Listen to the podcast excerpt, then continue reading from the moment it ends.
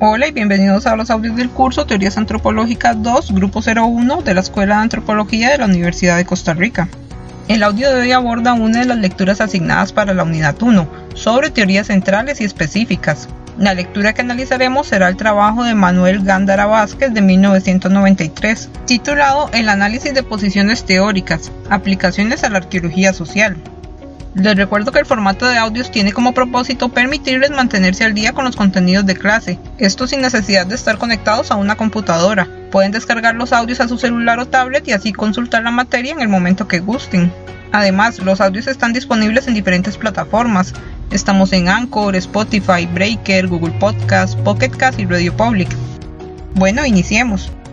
Antes de iniciar, es importante que entiendan que el artículo de Gándara Vázquez presenta una postura teórica clara, que sería la arqueología social latinoamericana o iberoamericana, como él la llama. A pesar de esto, el ejercicio que realiza es interesante de evaluar porque evidencia cómo en Latinoamérica no solo se adoptaron posturas teóricas, sino también se realizaron reflexiones teóricas importantes para el desarrollo de la ciencia. Pero bueno, vayamos empezando con la lectura. Al inicio, Gándara Vázquez lanza una pregunta cuándo una teoría deja de ser válida. Pero tengamos cuidado, esta pregunta no es nada inocente. Por el contrario, es el inicio de la discusión del autor por defender la validez de la arqueología social latinoamericana, a la vez que desarrolla una comparación y una crítica hacia otras teorías, como lo son el procesualismo y el postprocesualismo. Noten también en esta página que el autor plantea que esta pregunta puede ser irrelevante para algunos arqueólogos, y aquí es necesario que nos ubiquemos en la época de la publicación. Recordemos a partir de la lectura de Hernando Gonzalo que en los años 90 la arqueología que predominó o la arqueología que sobresalió fue el postprocesualismo y este se caracterizó por un abandono de la objetividad y en ocasiones la negación de los principios científicos. Ahora, moviéndonos a la siguiente página, que sería la página 6, vemos cómo Gándara Vázquez desarrolla sus argumentos de defensa y crítica sobre cuándo se refuta una teoría. Para esto, él decide ahondar en el concepto de teoría. Acá noten que definir teoría no es una tarea fácil, y dependiendo del autor puede que se llame teoría o tenga otra palabra. Por ejemplo, Gándara Vázquez retoma los términos de paradigma de Thomas Kuhn y programa de investigación de Lakatos, los cuales él decide utilizar como sinónimos o como referencias para construir su concepto de posición teórica, el cual va desarrollando a lo largo de la lectura. Este concepto de posición teórica también suele llamarse teoría general, pero para evitar confusiones a lo largo de la lectura sigamos utilizando el concepto que Gándara Vázquez sugiere, que sería el de posición teórica. En esta misma página sigan observando cómo Gándara Vázquez enfatiza en la individualidad de la arqueología social latinoamericana, la cual, según el autor, confunden erróneamente con el postprocesualismo, es importante notar al final de esta página que en caso de dudas o confusión respecto al hilo discursivo del artículo, pueden revisar el último párrafo donde presenta la estructura general del artículo. Ahora movámonos a la página 7. Acá el autor comienza a explicar y a categorizar el concepto de teoría. Vemos que lo subdivide en lo que sería posición teórica, que recuerden sería conocido como la teoría general, y también tenemos la categoría de teoría sustantiva, la cual es una categoría que se contiene dentro de la postura teórica. Noten en esta página los elementos claves de una teoría sustantiva, que en total son cuatro. Sin embargo, desde el punto de vista del autor vemos que sobresalen dos elementos. El primero es el carácter explicativo, es decir, que debe producir conocimiento para explicar o conocer un fenómeno social. El segundo elemento clave es que debe poder refutarse, y esto se conoce como falsiación. Entonces, por ejemplo, cuando un arqueólogo señala que su teoría está confirmada o corroborada, es un argumento erróneo, pues una teoría solo puede refutarse. Continuando en esta página, noten el carácter particular o específico de una teoría sustantiva, y esto lo podemos ir viendo con el principio de tipo ley que menciona Gándara Vázquez. Entonces, si ponemos un ejemplo, podríamos decir que en el caso de la arqueología social latinoamericana, esta correspondería a una teoría sustantiva, pues tiene un objetivo específico de estudio en el área general de la arqueología.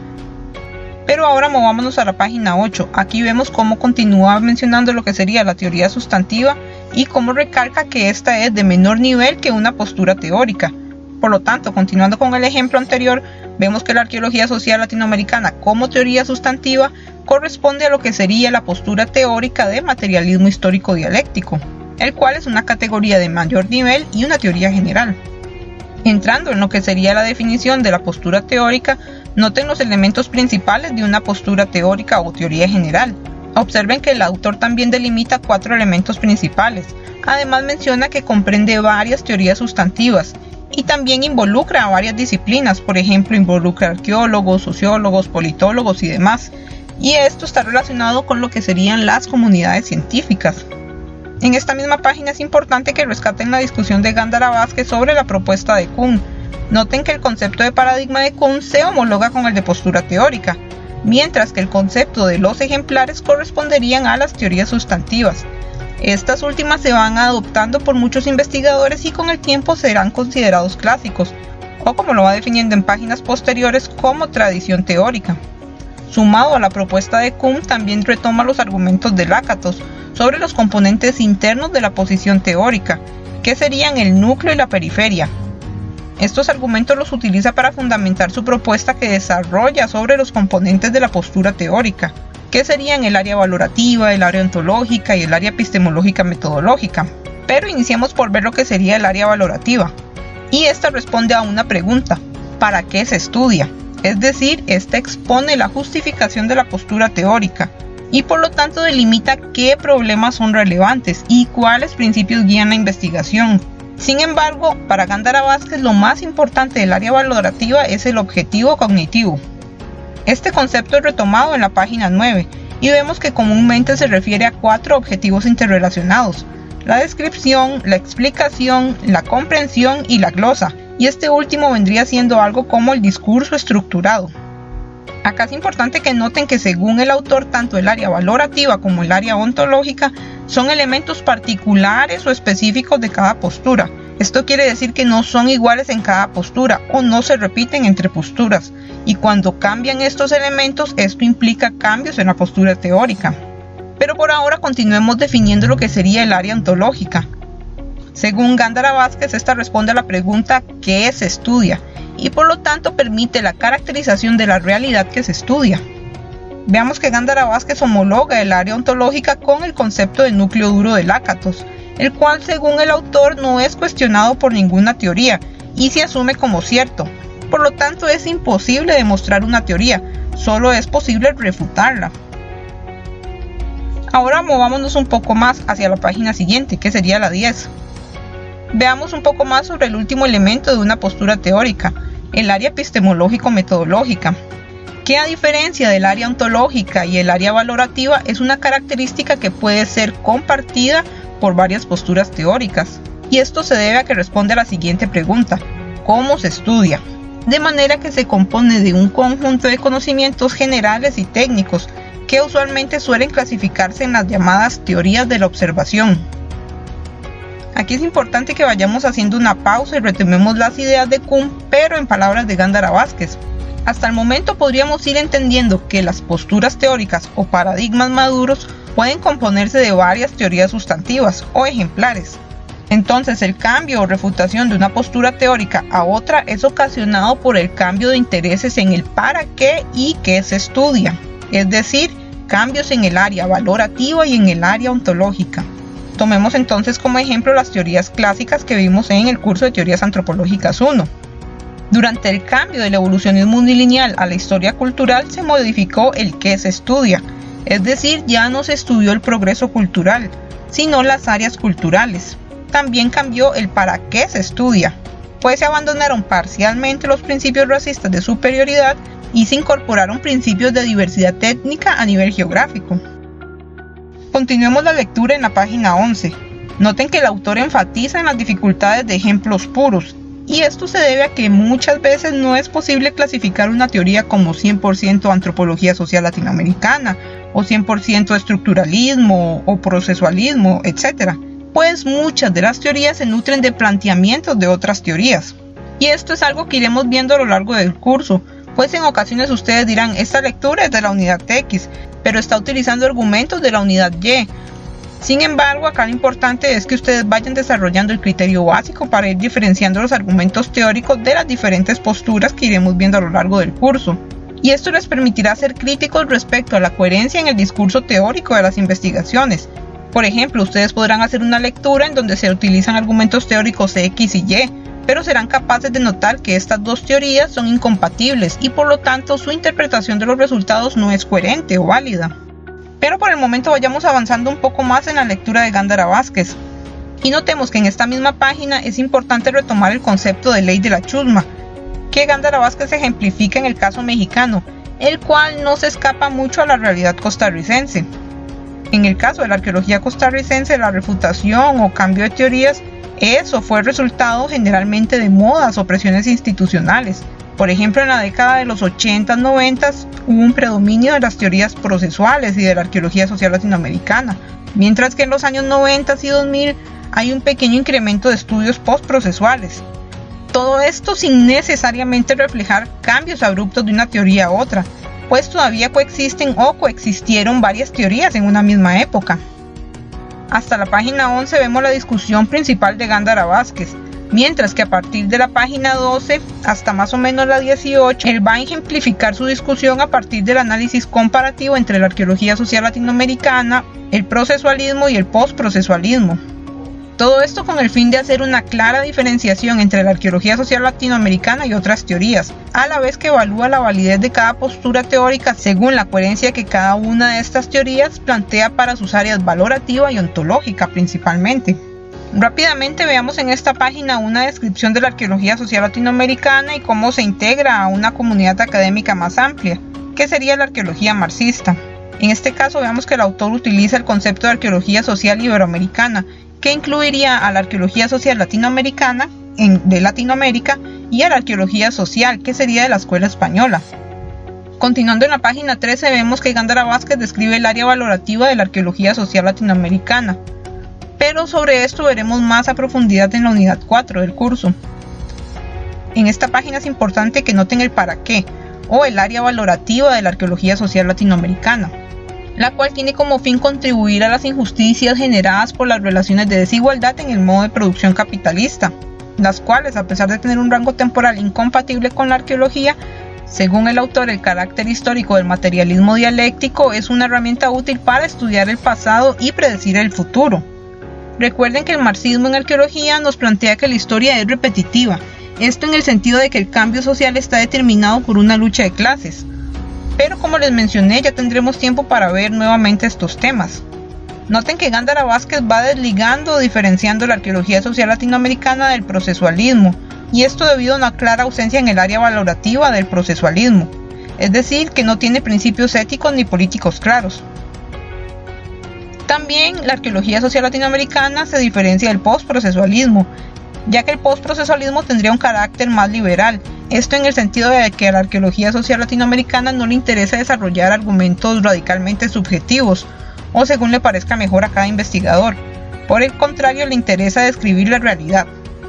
Continuando en la página 14 vemos que la autora aclara que los objetivos de investigación de las tres teorías podrían ser compatibles. Esto debido a que como teorías arqueológicas comparten un interés común. Además, debido a una falta de consenso respecto a qué es una explicación y cómo se desarrolla, las explicaciones tanto procesuales como postprocesuales y de la arqueología social latinoamericana pueden ser similares en su estructura de presentación. Sin embargo, vemos un predominio de explicaciones causales en la arqueología social latinoamericana y el procesualismo, mientras que en el postprocesualismo sobresalen explicaciones hermenéuticas. Es importante para el curso este último punto, ya que a grandes rasgos se vuelve una diferencia fundamental para diferenciar o discriminar entre lo que sería teoría procesual y postprocesual. Pero una vez más esto lo iremos viendo a lo largo de las siguientes clases. Moviéndonos a la página 15, Gándara Vázquez va resumiendo o presentando una diferenciación clara en el área valorativa de las tres teorías, siendo la arqueología social latinoamericana la que muestra más claramente una postura política y ética. En esta misma página vemos que él empieza a hacer la diferenciación en el área ontológica, a la que también llama núcleo duro por su carácter único o específico de cada teoría. Continuando en la página 16 vemos que las diferencias se vuelven más notorias. Aquí Gándara Vázquez expone que la arqueología debe ser claramente materialista. Entonces, en el caso de la arqueología social latinoamericana, esta es explícitamente materialista, dialéctica y realista mientras que en el caso del procesualismo y el postprocesualismo son idealistas subjetivas. Lo importante ir entendiendo es que el principal problema que nota el autor es la incompatibilidad ontológica y epistemológica metodológica, es decir, la incoherencia entre qué se estudia y cómo se estudia. Entonces, tenemos que en arqueología se estudian los materiales, pero en el caso del procesualismo y el postprocesualismo vemos que se privilegia el mundo de las ideas. En el caso del postprocesualismo esta teoría es abiertamente idealista, mientras que el procesualismo debido a su base neopositivista es idealista, pero en la práctica son materialistas. Ahora, si nos movemos a la página 17, vemos que en el área epistemológico-metodológica no hay necesariamente diferencias a nivel metodológico, pues son las mismas técnicas para todos los arqueólogos. Sin embargo, las diferencias a nivel epistemológico pueden incidir en lo que sería el método que se implemente. Acá la principal diferencia que menciona el autor es la aplicación de la falsiación. En general, Gándara Vázquez nos comenta que la arqueología oscila entre la verificación y la falsiación, sin embargo, la arqueología social latinoamericana y el procesualismo implementan en mayor o menor medida la falsiación, mientras que el postprocesualismo no está interesado en falsear o verificar. Ahora vemos que entre las páginas 17 y la 18, Gándara Vázquez aclara que no considera pertinente comparar a la arqueología social latinoamericana con otras posturas diferentes al procesualismo y el postprocesualismo. Esto se debe a que ninguna presenta una estructura clara a nivel ontológico, valorativo y epistemológico metodológico. Finalmente, en la página 19 vemos las conclusiones del autor, pero antes de revisar las conclusiones, recordemos que la comparación de las tres teorías se utilizó para desvincular a la arqueología social latinoamericana del procesualismo y el postprocesualismo, ya que en ocasiones otros arqueólogos suelen encasillar a la arqueología social latinoamericana como procesual o postprocesual. También vimos que la discusión comparativa realizada le permitió a Gándara Vázquez demostrar la validez y solidez de la arqueología social latinoamericana. Esto debido a su coherencia respecto a las áreas valorativa, ontológica y epistemológico-metodológica. Ahora, respecto al cuándo se refuta una teoría, vemos que para poder refutar una postura teórica es necesario primero refutar todas las teorías sustantivas. Por lo tanto, refutar una sola teoría sustantiva no implica refutar una teoría general. Sin embargo, Gándara Vázquez considera que en caso de que se refutara una postura teórica, sería quizás por el surgimiento de otra postura teórica con mayor contenido teórico, empírico y que esté corroborado. Con esto finalizo el análisis de la lectura. Les recuerdo que también pueden consultar los videos y presentaciones de mediación virtual y YouTube. Además, en la carpeta compartida de Google Drive tienen a su disposición un folder con materiales adicionales. Quiero recordarles el uso de las horas consulta mediante el correo electrónico institucional o cualquier otro medio que gusten para enviarnos sus dudas e inquietudes respecto a los contenidos del curso. Además, quiero señalar que los créditos de la música de fondo son del sitio web bensound.com. Nos vemos hasta el siguiente audio, en el cual abordaremos los contenidos de la unidad 2 sobre ecología cultural. Hasta pronto.